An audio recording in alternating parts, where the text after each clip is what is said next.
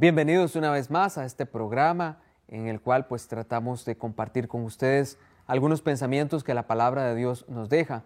Josué, pues siempre tratamos de eh, hacer que la gente que nos ve pueda disfrutar este espacio. Bienvenido. Muchas gracias, Padre. Así es, este es un servicio que prestamos para todas las personas que, que nos escuchan desde sus casas, tratando de llevar el mensaje de la palabra del Señor. Bueno, Josué, vamos a escuchar el Evangelio que tenemos para hoy. Adelante.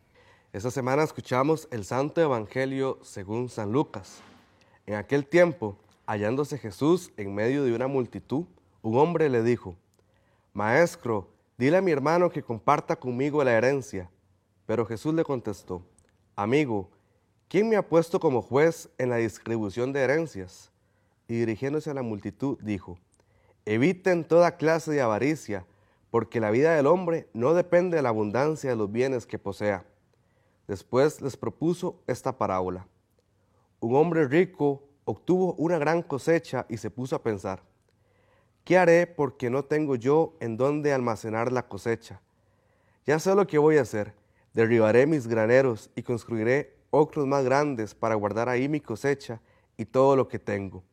Entonces podré decirme, ya tienes bien acumulados para muchos años. Descansa, come y bebe y date a la buena vida. Pero Dios le contestó, insensato, esta misma noche vas a morir. ¿Para quién serán todos tus bienes? Lo mismo le pasa a los que amontonan riquezas para sí mismo y no se hace rico de lo que vale ante Dios. Palabra del Señor. Gloria a ti, Señor Jesús. Bien, cuando tomamos el Evangelio, mientras Josué lo va proclamando, yo trato de sacar algunas ideas de lo que el mismo Evangelio nos va presentando, algunos puntos. Creo que la idea central de hoy es el tema de los bienes materiales. Maestro, dile a mi hermano que comparta conmigo la herencia.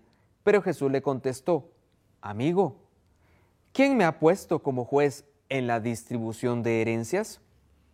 Bueno, ¿será que queremos que Dios nos resuelva la vida, la vida temporal, nuestra vida? Y por eso le decimos, Señor, es que esto y es que lo otro y es que vea, a veces con un tono de reclamo.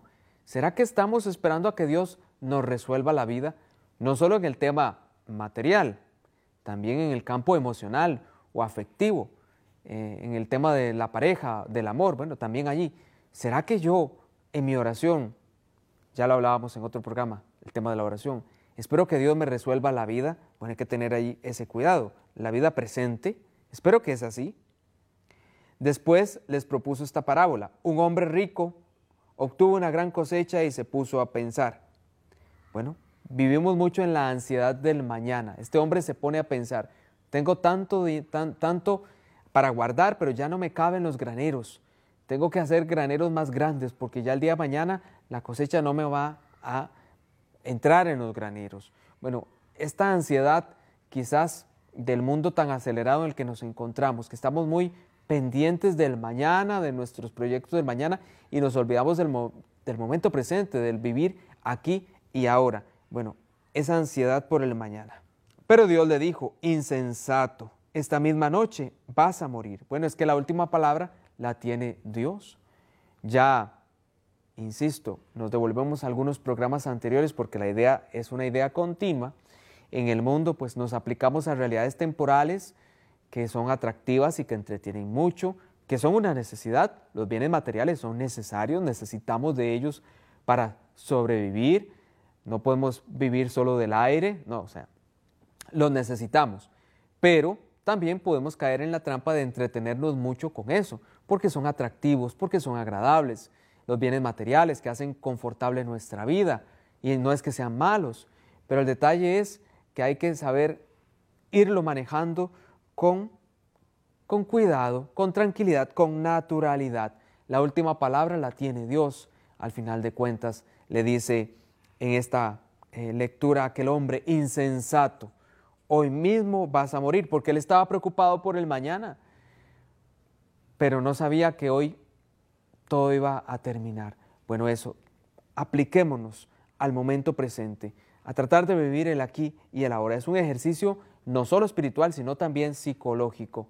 El mañana traerá su propio quehacer. Lo mismo le pasa al que amontona riquezas para sí mismo y no se hace rico de lo que vale ante Dios. Así termina el Evangelio. No se hace rico de lo que vale ante Dios. ¿Qué me hace rico ante Dios? Esa es una pregunta para compartir con ustedes hoy. ¿Qué me hace rico ante Dios? En un programa futuro retomaremos este punto. Quizás una vida según el Evangelio, una vida según lo que Jesús nos pide, nos enseña, una vida evangélica, es decir, según lo que el Evangelio enseña, me hace tener riquezas delante de Dios. Lo pregunto, no sé, ¿qué me hace rico delante de Dios? Traten ustedes de dar una respuesta. ¿Qué en mi vida me hace tener riquezas, no en la tierra, sino en el cielo? Las buenas obras, el perdón, el amor, el servicio, de pronto. Y con eso vamos guardando, no en la vida presente, sino en la que no se acaba nunca, en la vida eterna. Como siempre, muchísimas gracias por estar presente, que este sea un espacio en el cual usted sienta que le acompañamos y agradecemos, como todos los programas, a Telefides que hace posible este servicio. Que estén muy bien.